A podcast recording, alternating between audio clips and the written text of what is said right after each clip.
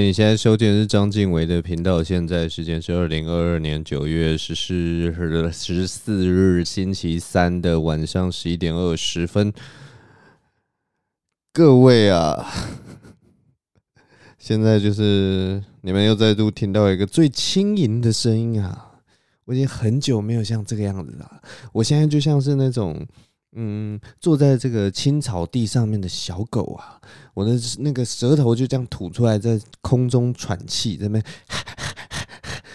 觉得很开心的样子啊。你会觉得我好像呃坐在这边无所事事就在笑啊？为什么我会这么开心呢？因为啊，各位啊，我的稿交出去了，耶、不知道我在讲什么，就是我我的本业啦。我这几年这十啊。有十年了吗？应该十几年了。这十几年来，我都是在做这个翻译的工作啊。那翻译我主要是翻小说。那小说这个翻译基本上就像一场马拉松啊，大概两到三个月，长的话到四个月的这种马拉松啊。大家知道，我现在就是冲过了那个马拉松的终点线了。然后可能有我不知道一群我幻想中的观众，幻想中的听众。幻想中的读者站在那个终点线为我拍手啊！每个人都像那个《新世纪福音战士》电影版，不是电影版，电视版最后一集，在那个一片绿色的大草原上，然后拍着手，然后跟我说：“おめでとう，新吉君。”为什么我每次讲日文，为什么每次讲日文都要用这种奇怪的语气？おめでとう，新吉君。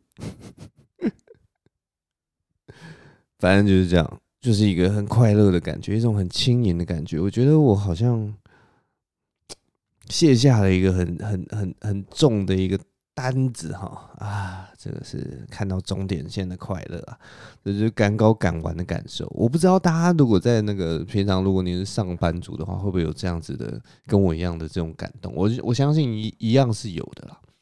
就例如说，你们可能公司刚好玩完一个大 project。或者是说有一个案子，或者是说你的那个旺季，可能你是那种制造业的，那你们的那个旺季赶工总算告一个段落，你把一个大单子给它消耗掉了，然后你开始进入一个比较正常的一个周期，你从明天开始不用再熬夜到两点，然后早上九点再去上班，你那个日子已经终于结束了，就是有这样子的感觉，然后。但是自由工作者有一个好处啊，自由工作者的好处就是说，呃，因为我们接下来通常就是要有一个 new start，我们有一个新的开始嘛，这个公司要接下来往下一个营运目标前进的，新的一年马上就要来了，这就是大人的世界，大人的世界就是不断的重复，不断的重复，我们就像那个仓鼠在滚轮上面，然后就是要一直跑，一直跑，然后这个滚轮滚完之后，我们好不容易下来之后吃点东西。新的滚轮又要出来，我们又要站上那个滚轮，不断的往前跑。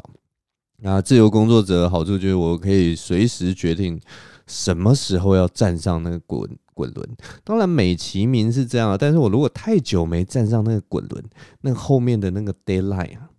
就一样是等在那边，所以我就是要，呃，在那个滚轮上面，就是要看我要跑得多快，你知道吗？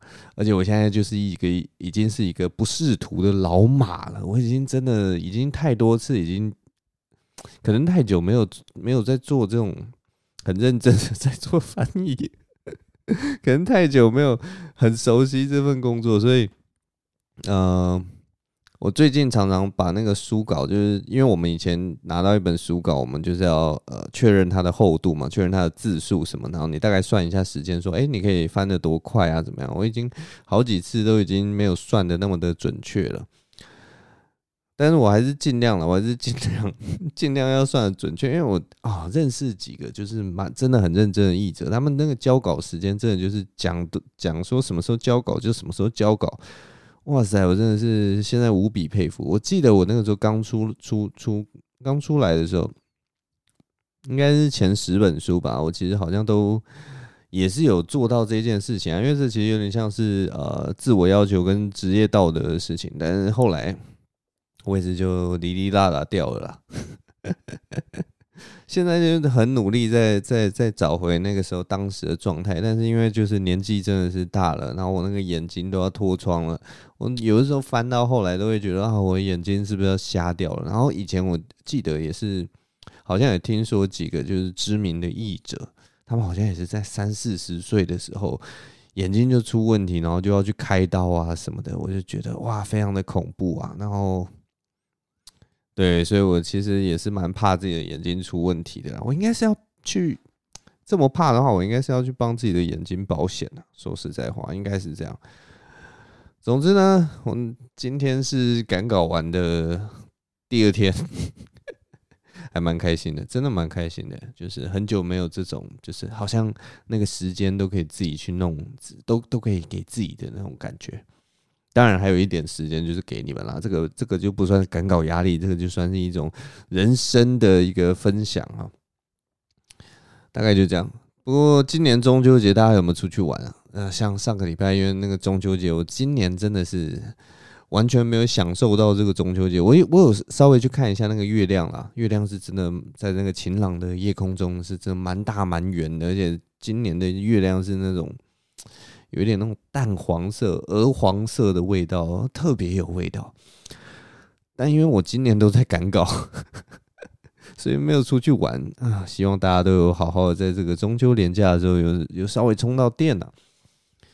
我今年真的是觉得哈，有些人会用用一个东西来作为自己的那个 social 社交指标啊。我今年的社交指标啊。真的是测出来以后，发现我这个社交指数之低呀，非常低呀，我完全没有在社交哎。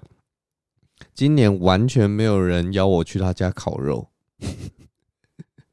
过去几年还都有，但今年真的是完全没有，就是一个可以一个人在家里，然后从那个落地窗往外面看，看着月亮的一个。时间，当然，我看着月亮的时候，就是想说啊，明天还要继续再赶稿。但很奇怪，就是今年都没有人邀我烤肉。可是说实在话啦，我觉得烤肉这个活动哦，我从以前就觉得。其实，其实我还蛮喜欢烤肉的，就是，可是我一直搞不清楚我到底喜欢烤肉哪一点，因为我也曾经去过那种很雷的烤肉，我不知道大家有没有去吃过那种很雷的烤肉，就是你去那边然后发现，哎，大家烤肉好像那个料也没有多好，你知道烤肉的那个肉也没有多好吃，然后你可能烤个几片肉，你也就烤的差不多，然后大部分的时间可能都坐在那个像我那种，就是例如说，我我想一下哦。我大概研究所的时候，例如说跟大学生出去烤肉，可能我就是一直坐在那边，然后帮大家烤肉，帮大家烤肉，帮大家烤肉，然后大家一直吃，大家一直吃，就是会会变成另一个角色，你知道吗？烤肉摊有好几个角色，一种角色就是那种可以一直跟大家聊天，然后很开心的，呃，好棒啊，好棒啊，然后这样，然后一直来吃肉，哇，肉好了，然后就来，然后就是大家分一分，分一分。还有另一种就是那种烤肉达人，他就会坐在那个炉火前面，然后一直帮大家烤，一直帮大家烤，一直帮大家烤。然后还有一种是那种就是喜欢坐在炉火旁边，然后跟烤肉的人说：“你要怎么烤？你要怎么烤？你要怎么烤？”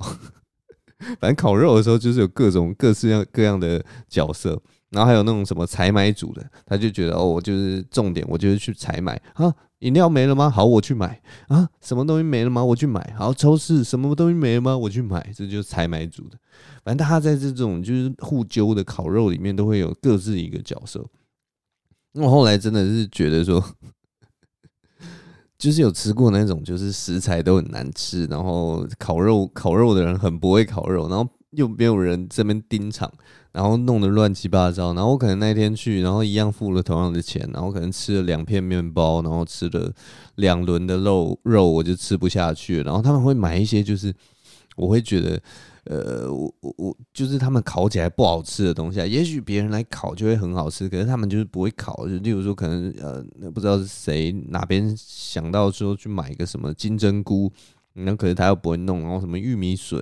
然后他又烤不熟玉米笋，然后反正每次我有的时候吃那个烤肉，我就是吃了一大堆生肉，然后吃了一大堆生的蔬菜，然后吃了一大堆 中间都烤不熟的香肠之类的，然后回家就拉肚子。所以这就是我，我有的时候对烤肉真的是又爱又恨。可是每次我走在那个路上，我每次走在河堤或者走在路上，然后呢，我闻到那个炭香的烤肉味，我其实还是很怀念烤肉这个活动。所以我有时候真的不知道我到底是喜欢烤肉还是不喜欢烤肉。只是我真的已经也是好一段时间没有去真的烤肉了，因为后来有些人就是还有一些人是说。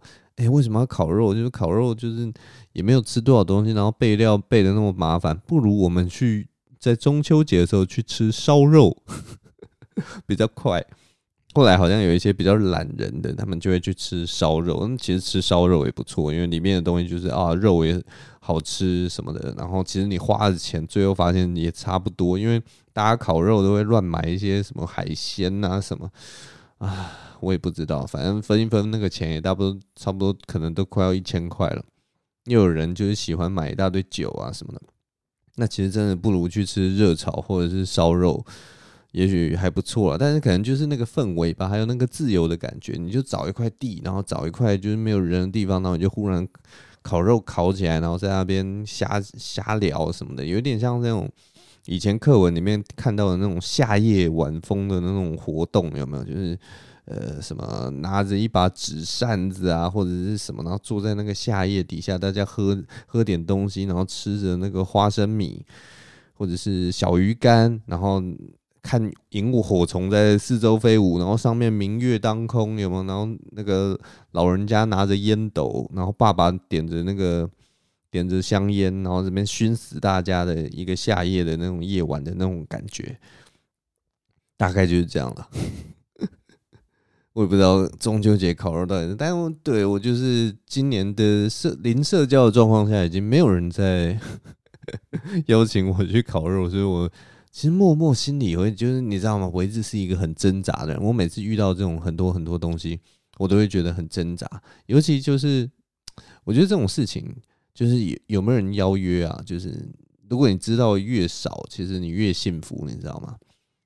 就如果说呃，例如说没有人邀你。其实不打紧，而且没关系，就是没有人邀你烤肉，也不是什么大不了的事情。可是如果你知道你有认识一个朋友，然后他都有跟大家说：“哎、大家就是中秋节的时候来我这边烤肉。”然后结果就是没有问你的时候，你心里就会觉得：“靠，怎么会这样？”就是有这种。虽然你就是一个零社交的人，但是如果说有这样子的局，你就会觉得啊，什么？其实我也很想要跟大家聚一聚啊，什么的。但是其实我每次其实遇到的问题都是，当大家有这样的局的时候，我很多时候我都是在赶稿，然后就真的觉得说啊，真的不能去啊！我去的话，这个什么东西都爆掉了。我这个稿子可能你知道，就是自由工作者，就是你，你给出一个晚上的时间，你损失的就是一个晚上的工作量。那这种在赶稿的时候，就是蛮恐怖的，蛮恐怖的。它不是像那种呃每天工作的那样子，他可能就是今天。晚上出去玩还好，因为他就本来就是要下班嘛，就隔天再再再多拼几个小时，把那个东西拼起来就好。自由工作者不是，自由工作者要安排很很好的，要把自己的时间安排得很好。那通常像我这种很烂的自由工作者，就会把自己的时间弄得乱七八糟，然后什么都没有办法去参加，大概就这样。总之这种事情真的是知道的。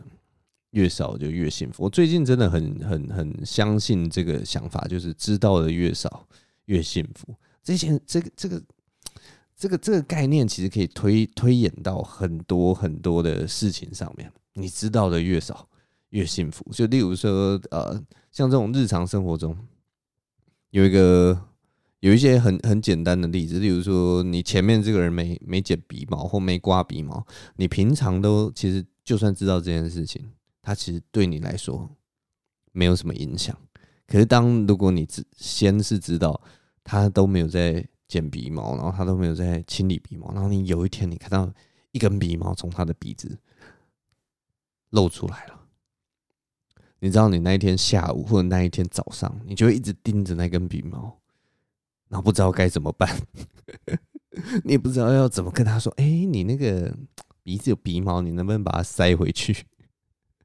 而且鼻毛这种东西又不是像什么指甲啊或者什么，就是好像呃临时跟人家说，他就可以很快的把它解决。没有鼻毛，唯一的方法就把它塞回去。可是如果当当当把它塞回去，其实塞的不好，一下又会再跑出来。它就是鼻毛过长，鼻毛过长就是一个就是一个不可解的一个情况。然后我不知道哎、从小到大也没有人教我们说，哎、你要剪鼻毛，你知道吗？从小到大有人教我们说。要呃剪剪剪指甲，因为指甲就是会剪。那从小到大也有爸妈都带着我们去剪头发，所以我们大家也都会剪头发。可是我不知道为什么，我从小到大都没有人告诉我要剪鼻毛，非常奇怪。我不知道大家有没有有没有有没有这样的体悟啊？就是从小到大没有人教我要剪鼻毛，哎，这种感觉有可能有点像是。我不知道，我不知道女生有没有这样子同样的经验，但是我听过，就是呃，从小到大，其实女生都没有人教过他们要刮脚毛这件事情，就不不会有一个妈妈忽然跟女儿说啊，可能有啦，我不知道，但是我我基本上我听到的故事是说，那个她家里的妈妈没有跟跟女儿说，哎、那个你高中了是不是要刮一下脚毛？没有，他说他在他在。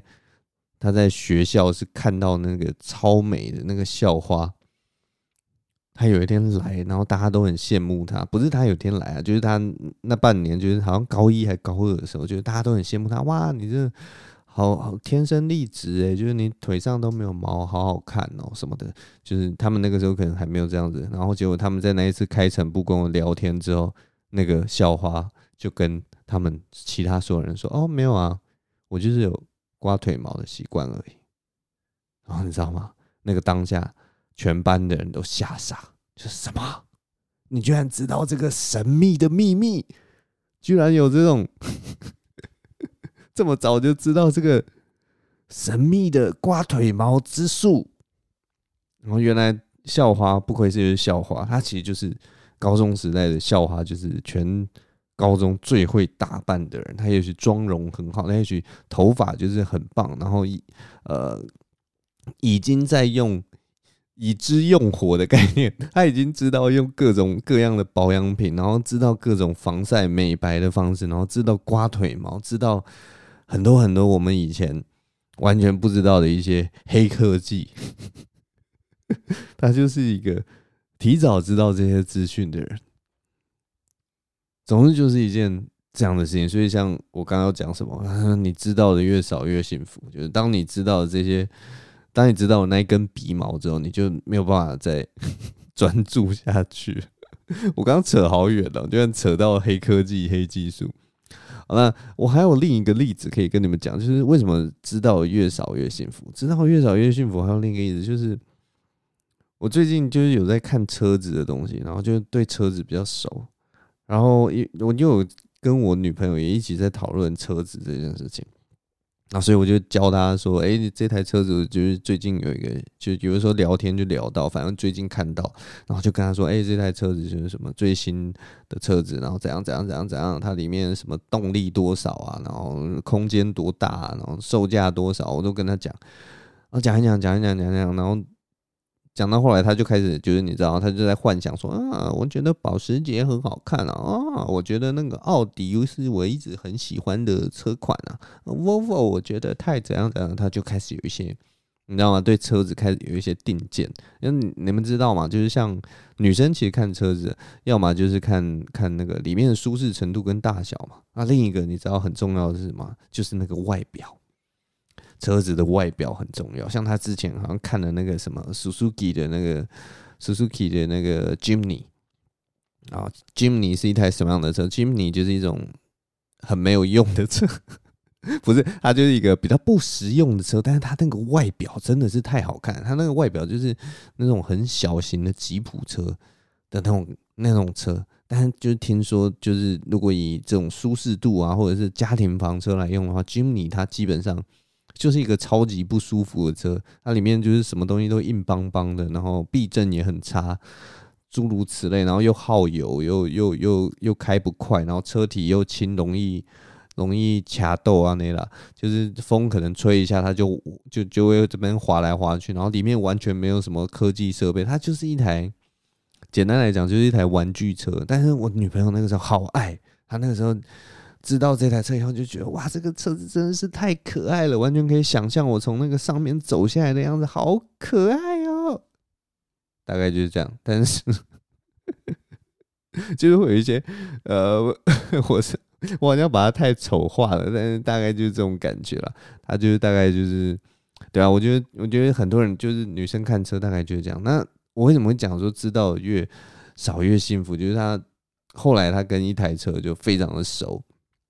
然后来就知道了，Fit 这台车，它是 Honda Fit，我不知道大家知不知道 Honda Fit，或者是也许我的听众有人就是开 Honda Fit，那你等一下真的就是不要受到冒犯，因为这个东西呢，就是在一个 是从一个不懂车的人的嘴中讲出来的，所以你啊，大人有大量，但是呢，总而言之，就是我女朋友非常不喜欢 Honda Fit 的外形，她就觉得这 Honda Fit 就像。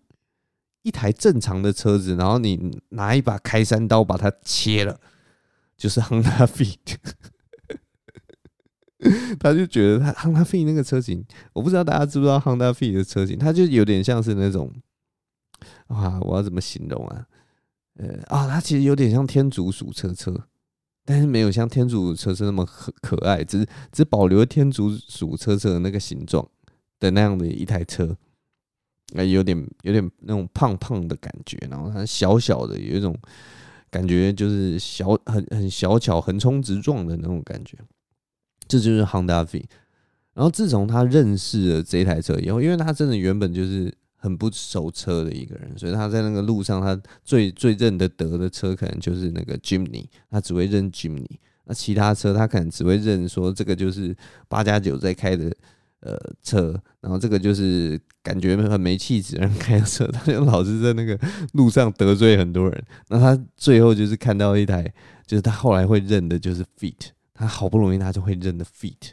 那大家知道 Fit 其实算是一个我们国民呃还蛮喜欢的车，因为它就是小而省、小而美，然后空间也还不错。所以如果你是在那种都市啊，或者是什么短程旅行，其实都是一台非常好用的车，而且它的那个。因为我曾经之前租车的时候租过 Honda Fit，它开起来真的是还蛮非常灵活，然后我觉得蛮好开的。然后就是跟我其他开的车不一样，那个油门加下去就咻咻咻的感觉，然后转弯也都转的就是哎、很灵巧。其实我还蛮喜欢开开 Honda Fit，但是呢，女朋友就会觉得啊，它就是很丑。那他自从会认识这台车，他的人生就变得非常的，你知道吗？我自己是觉得很不幸福，因为他随时都会走在路上，然后忽然就说：“刚刚那台车 Fit 哈，我我就摆头过去，然后看到车尾，我就哦对啊，他说丑死了。” 你知道从那个那个情况之后，从他认识了 Honda Fit 之后，他天天都在街上看到车都说丑。他就说：“我以前走在路上，我根本不会去看车。我以前走在路上，我根本不会注意。结果我认识 Honda Fit 之后，感觉走在路上随时都会被丑到，你知道吗？就走在路上随时都觉得这个市容有一点问题。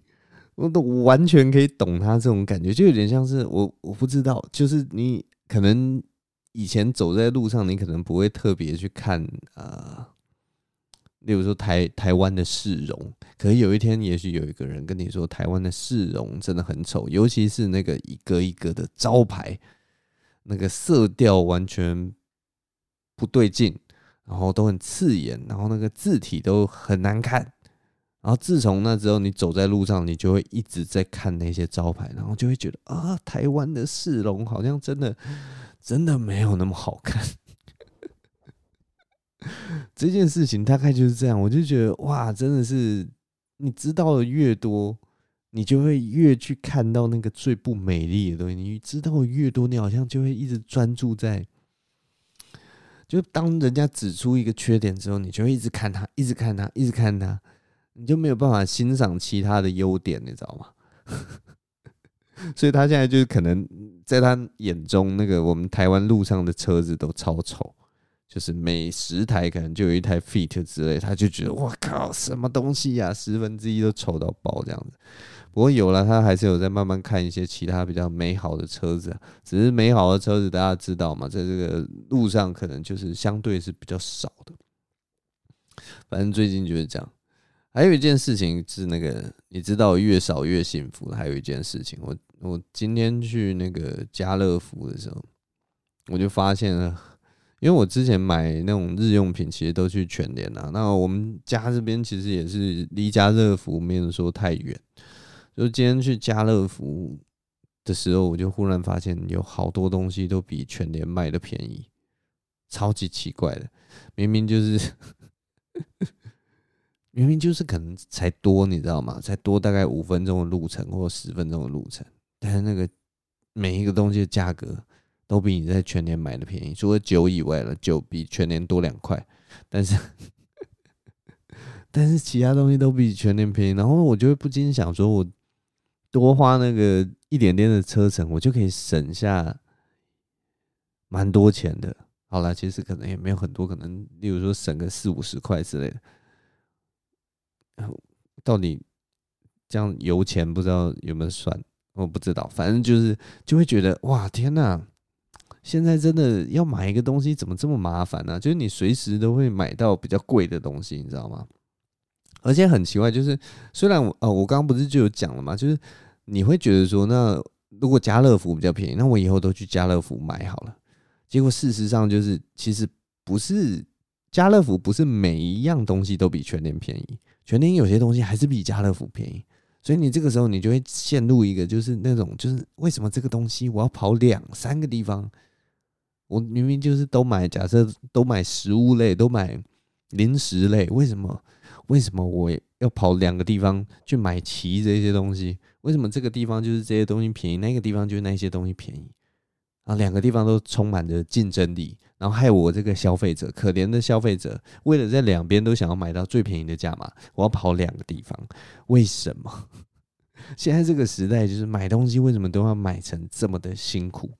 我之前还有一件事情也是，就觉得为什么要这么辛苦？像那个虾皮跟 Momo，我不知道大家现在有没有常常在用做那个虾皮跟 Momo 在上面买东西？我跟你讲，那个上面真的是让我这个脑弱，你知道吗？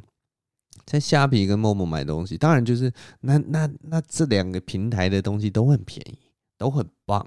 虾皮很棒，而且虾皮还就是还有一堆什么免运费，什么那个定期发送哦，买起来真爽。Momo 也是 Momo 电器老是在打折，什么哦，买起来真爽。还有很多东西都都很棒，但是呢，我最看不惯的就是这两个地方都是有一堆折价的地方。太多折价了，你知道吗？真的是折到我觉得我光研究那些东西我都折寿了。我真的看不懂，我没有那么多时间去跟你研究说，呃，几月几号购物节啊，几月几号又要打折，然后怎样怎样，然后你可以有一大堆的折价券，有什么全站折价券、商城折价券、免运费折价券。然后 Momo 也是，Momo 就是什么，你刷这个卡可以有什么优惠，刷那个卡有什么优惠。呃，我们现在有另一个活动，就是你这边花了多少钱，你到那个地方去登记，我们就会帮你抽东西。然后你这边花多少钱，我们现在又有一个什么活动，然后你就觉得好多折扣，我真的搞不懂哎、现在买个东西是是是学校期末考吗？是 是要考试吗？我为什么要为了买一个东西，然后坐在那边花半个小时研究你的活动啊？你为什么不能让我买这个东西的时候，你就跟我说 A、B、C，你就打勾？反正我跟你讲，你其他东西都不管，你就是全部收下来。我就跟你讲 A、B、C，你都打勾。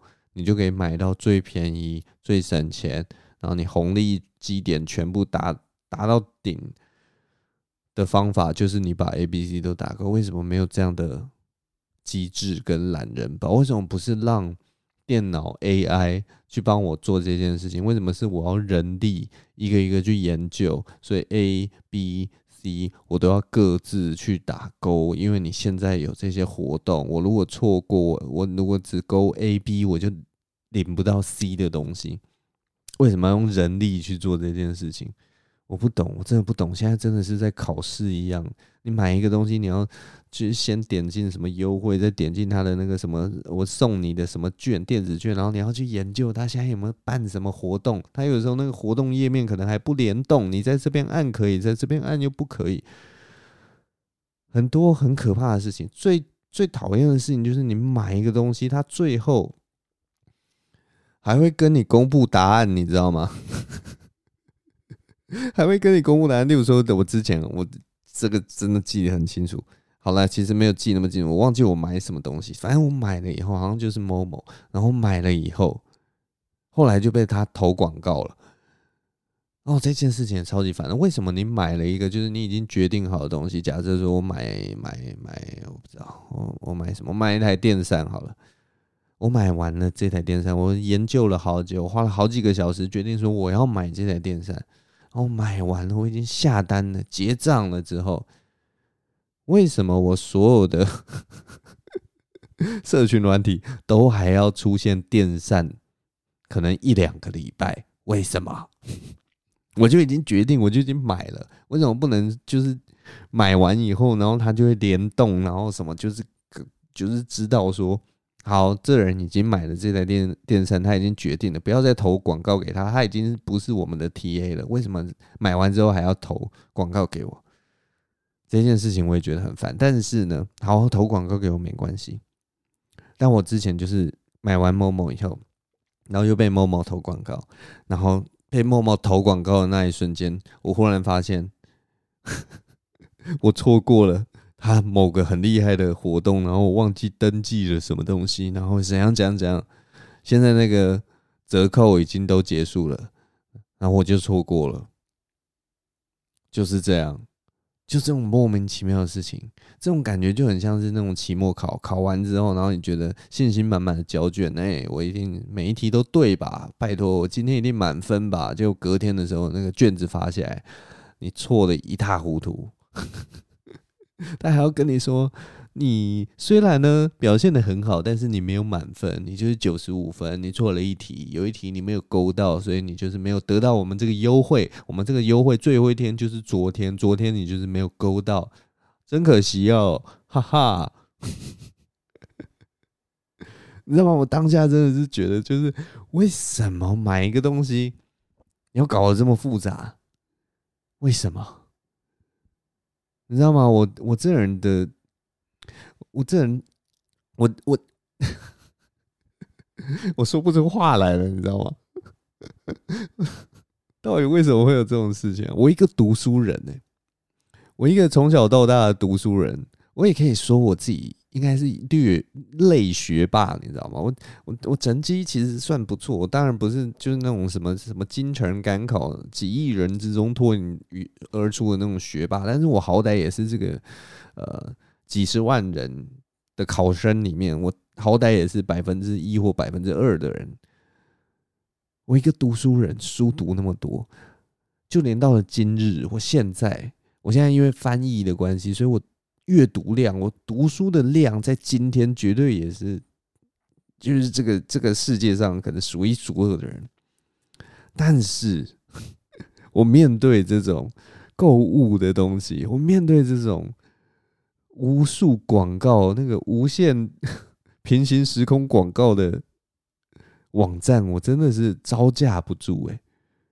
我这么会考试的人，居然在这种广告战之中，我居然考输了。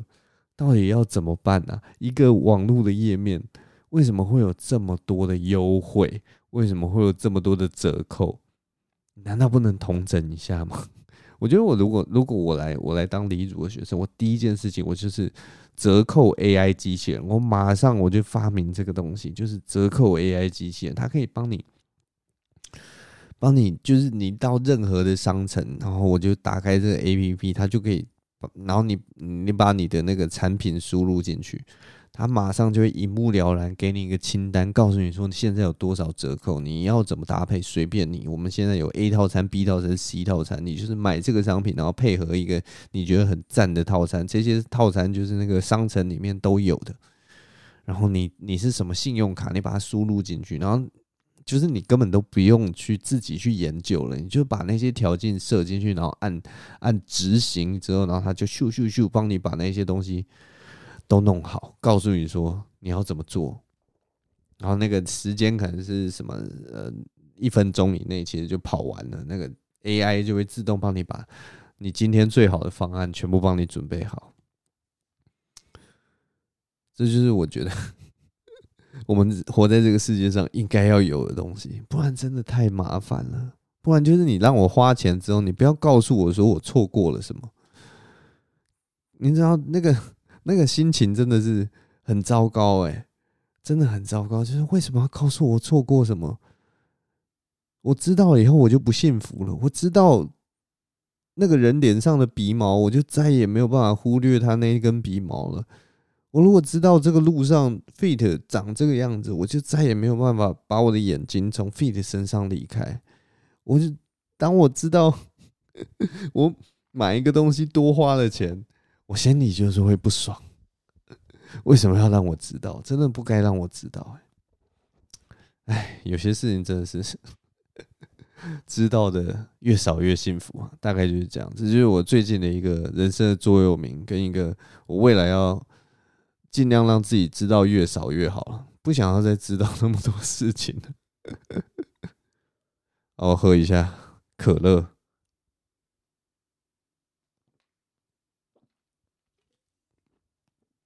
哇！结果今天在讲的东西好像都在抱怨一样，不知不觉居然抱怨了半个小时。好了，应该也不算抱怨，因为前面有讲一些东西，其实不算是抱怨的东西。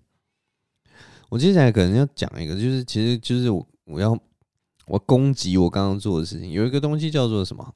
然后我之前就看到了，就是因为我最近前一阵子在看那个有一点女性主义的东西啊，女性主义我其实看很久了，因为我觉得很有趣，就是我不知道我之前有没有讲过，就是呃，我们大学的时候，因为我是外文系嘛，我大学的时候第一次上那个大学的课程，好像就叫什么文学作品导读吧。我们好像把它简称叫文读，文读课。文读课的时候，那个老师啊，在我们第一堂课的时候，他在跟我们讲那个 syllabus，就是我们这一这一学期，呃，要读哪些作品啊，然后什么，他怎么安排这个课程的时候，他好像就在我们文读课的那个选读的文章里面，大概有选六七个，因为我们可能。一整个学期大概是十几堂课吧，可能就看十几个作品，十几篇作品，然后他可能在那个十几篇作品里面有一半以上都是跟女性主义有关的。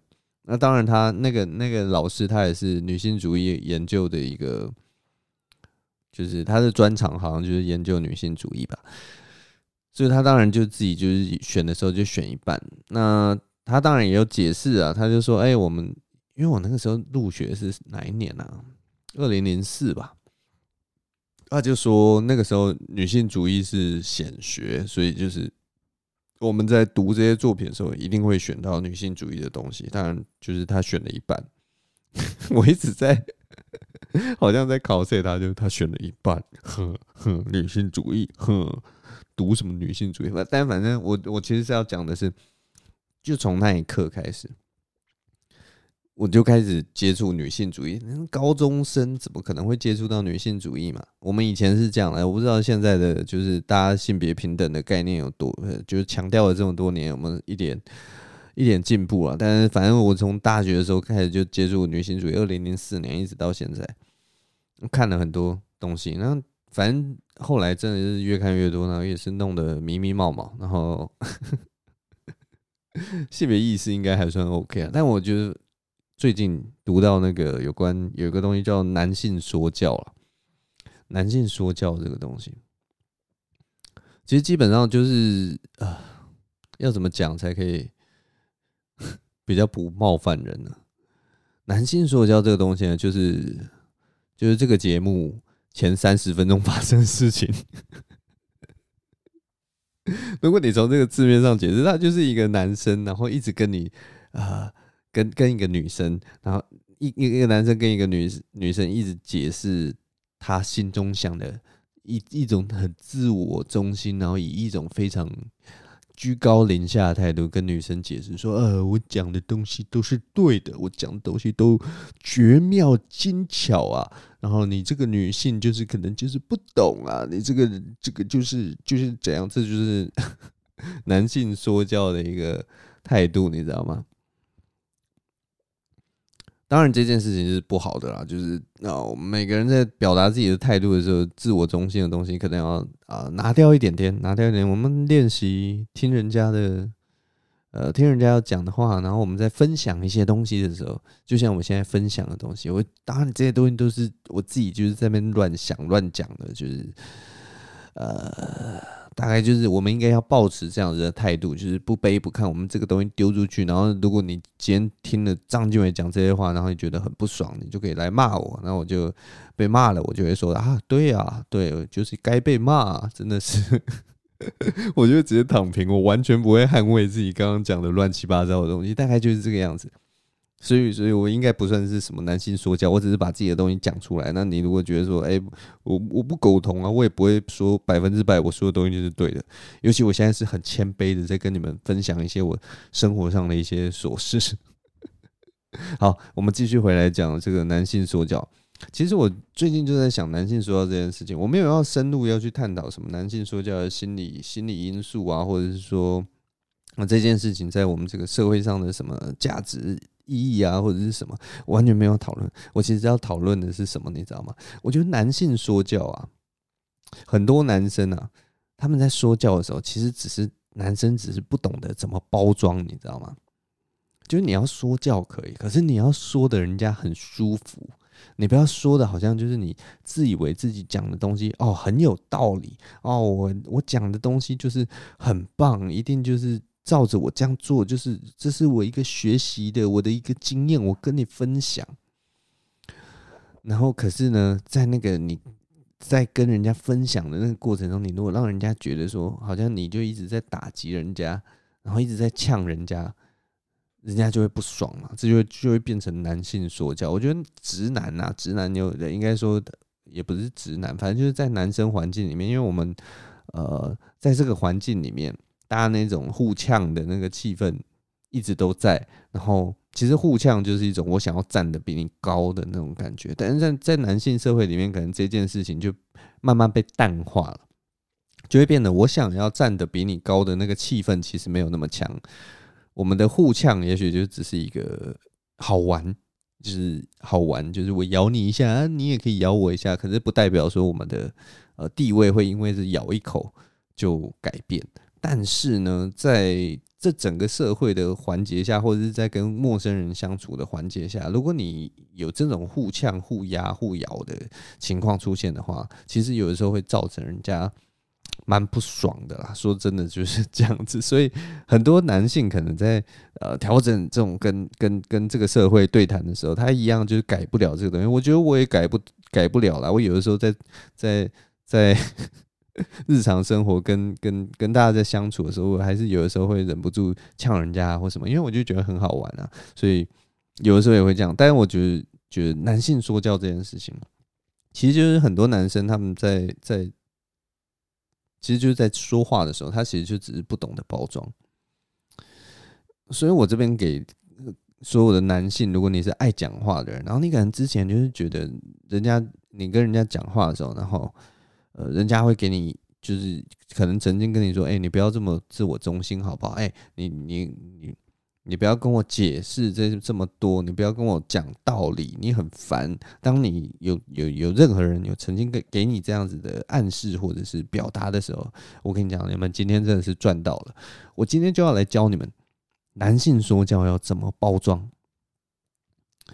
男性说教的包装其实很简单，因为这个是我真的是最近才发现的一个大大秘密哦，就是大家很多人都跟我说，他很很多人呢，从这种教育体系出来的人，等到到了这个社会上，其实很多人都很讨厌大道理，你知道吗？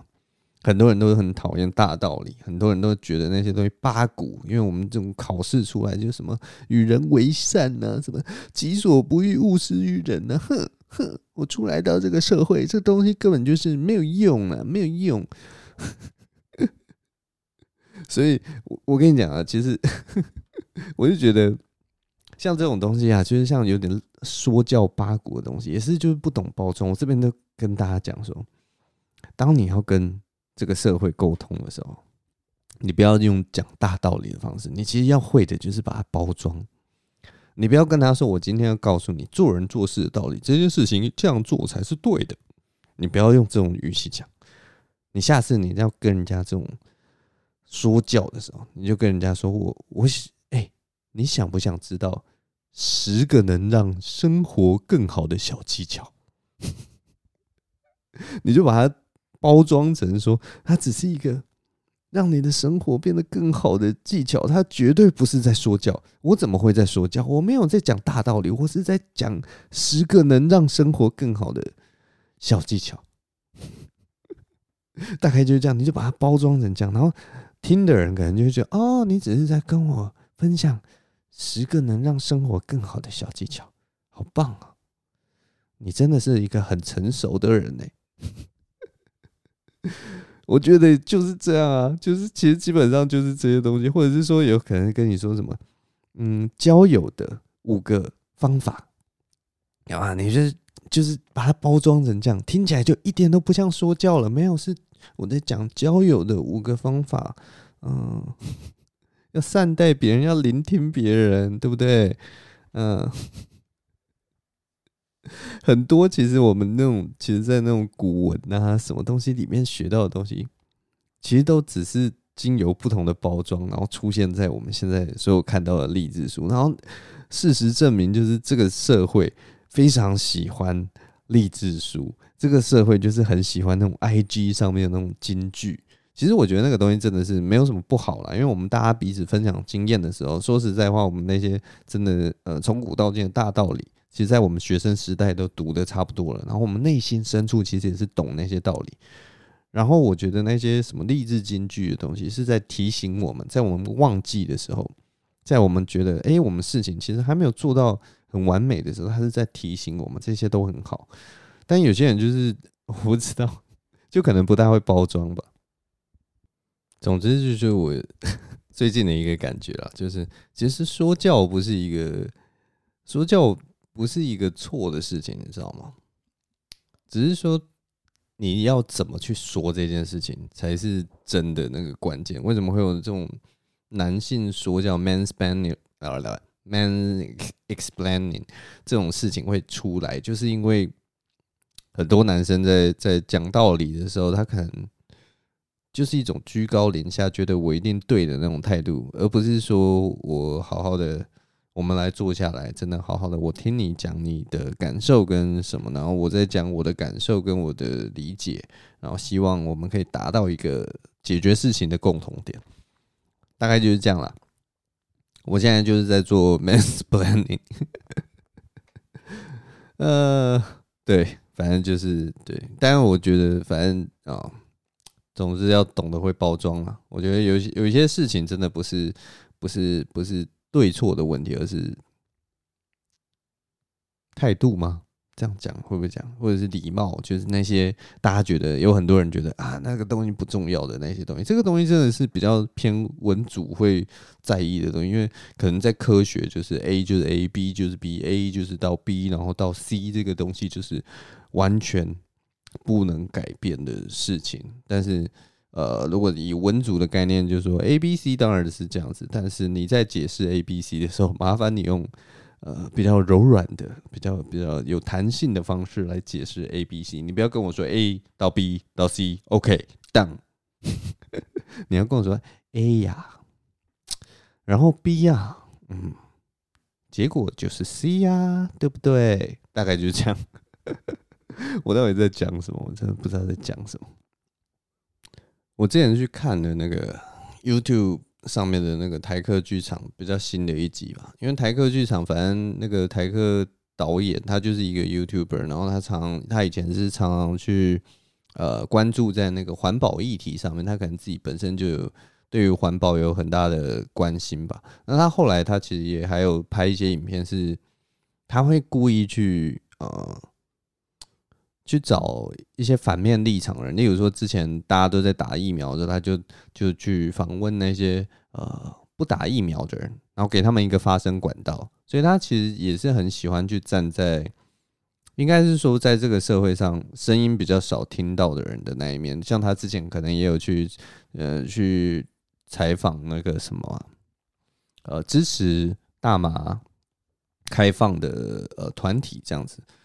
或者他们有活动，他就去现场街访，然后听听他们意见。其实我觉得这件事情是一个好事啊，就是呃，我们总是要多听听其他的意见嘛。就或者是说，例如说，你可能支持民进党，你可能就是哎，偶尔还是要听听国民党的人他们是怎么想的，或者是是民众党的人是怎么想的，时代力量是怎么想的，诸如此类的，或或甚至新党的人是怎么想的。当然你可以不认同，但是你不能不听，你知道吗？我有的时候也会强迫自己去听一些就是没有那么那么呃支持的一些论点，然后在心里默默的嘲笑他们。哼，谁听啊？但是我还是会听去听，你知道吗？你可以听，然后你可以在心底嘲笑，没关系，但是你要听。对我来讲，这很重要啊。但反正对我，他在那个呃台客台客导演台客剧场的那个导演，他在他的那个影片里面，他就有讲到说。呃，新闻媒体的职责是什么？那新闻媒体它其实最这个是英文的定义啊，他就说它里面有个定义，就是说你你的职责作为一个媒体，你的职责就是好好的向别人传递资讯，然后让别人在这个世界上有更好的选择。就他可以根据看到你这个资讯以后，他就可以就是选择说，哎，我自己要接下来我怎么去面对这个世界。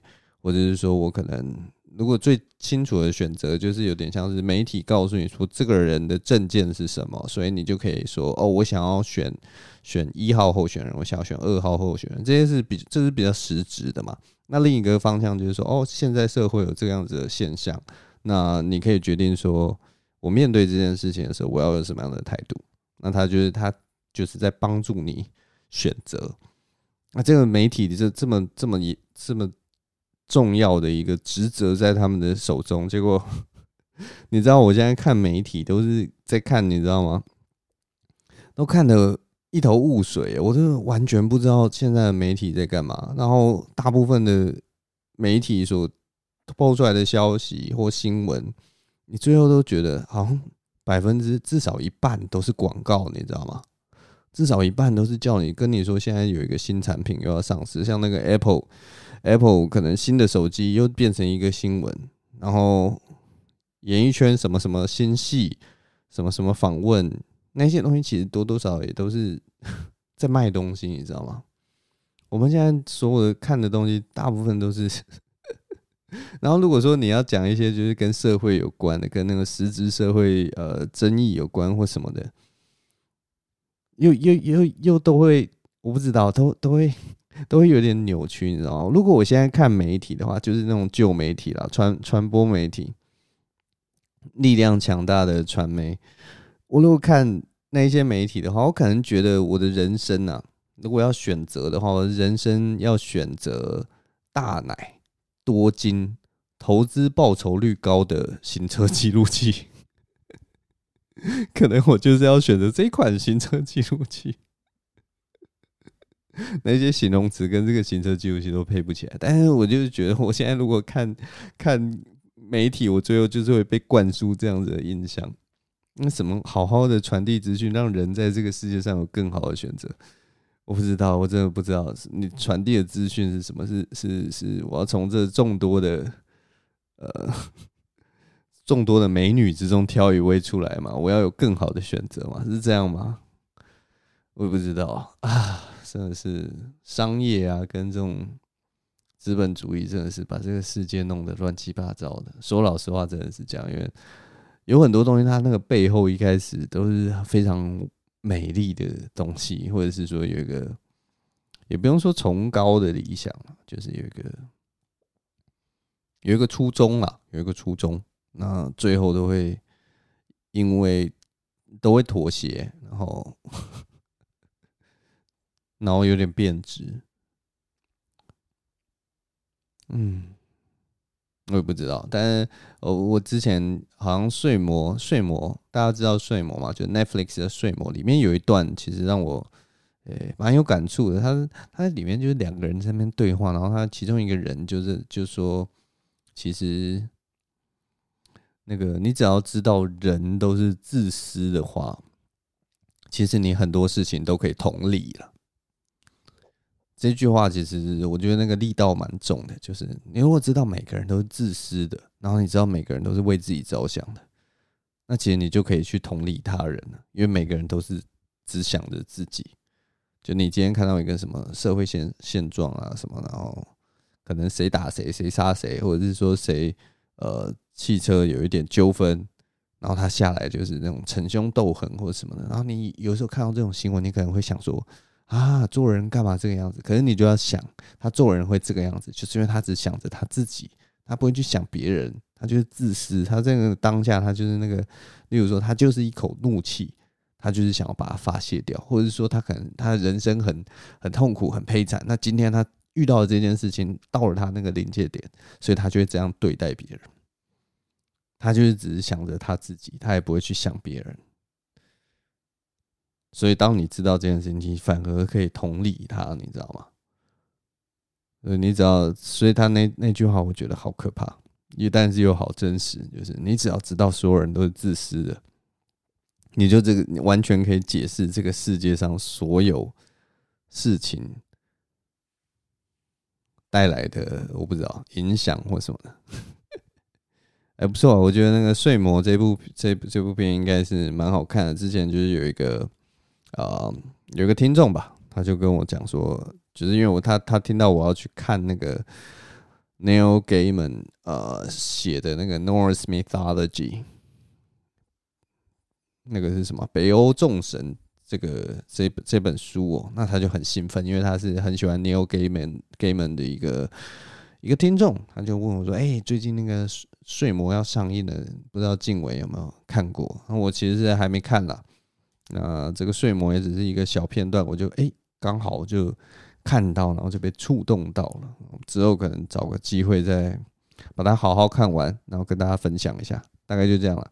好，那我们今天节目就先录到这边。我最近真的没有什么做做什么故事，毕竟我交稿也才 也才过两天而已。呃，希望接下来可以去尝试一些新的东西跟大家分享哦。大概就这样了，好，谢谢大家收听，我们今天节目就到这边，我们下一拜再见喽，拜拜。